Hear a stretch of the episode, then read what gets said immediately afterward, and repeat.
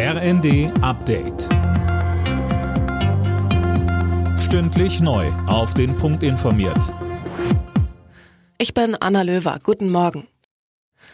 Das Weihnachtsgeschäft ist für den Handel in diesem Jahr eher enttäuschend gewesen. In den letzten Wochen waren viele Innenstädte zwar voll, die Konsumlaune der Menschen aber eher getrübt, sagte uns Stefan Gent vom HDE. Es gibt immer noch diesen schrecklichen Angriffskrieg Russlands in der Ukraine und natürlich auch die Unsicherheit vieler Konsumentinnen und Konsumenten, wie es auch weitergeht. Nehmen Sie als Beispiel das Thema der Energiepreisentwicklung. Auf der anderen Seite haben wir natürlich Konsumvoraussetzungen, was die Einkommensentwicklung und Vermögenssituation in Deutschland anbetrifft, die besser ist als in anderen europäischen Ländern. Aber das Bauchgefühl der Verbraucher ist momentan eher auf Zurückhaltung eingestellt. Der Dauerregen hat die Hochwasserlage in weiten Teilen Deutschlands verschärft. Besonders im Einzugsbereich der Mittelgebirge gibt es Überschwemmungen. Einzelheiten von Finn Riebesell.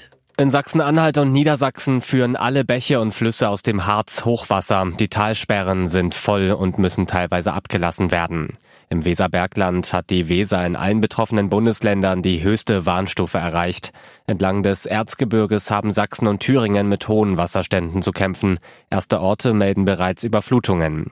Eine Entspannung über die Feiertage wird nicht erwartet.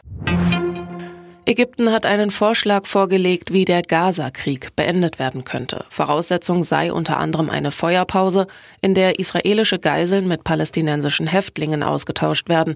Das israelische Kriegskabinett will heute über den Vorschlag beraten. Papst Franziskus verkündet am Mittag seine diesjährige Weihnachtsbotschaft. Vom Petersdom aus richtet er sich an die Katholiken.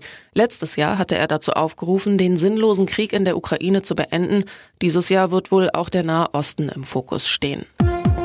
Alle Nachrichten auf rnd.de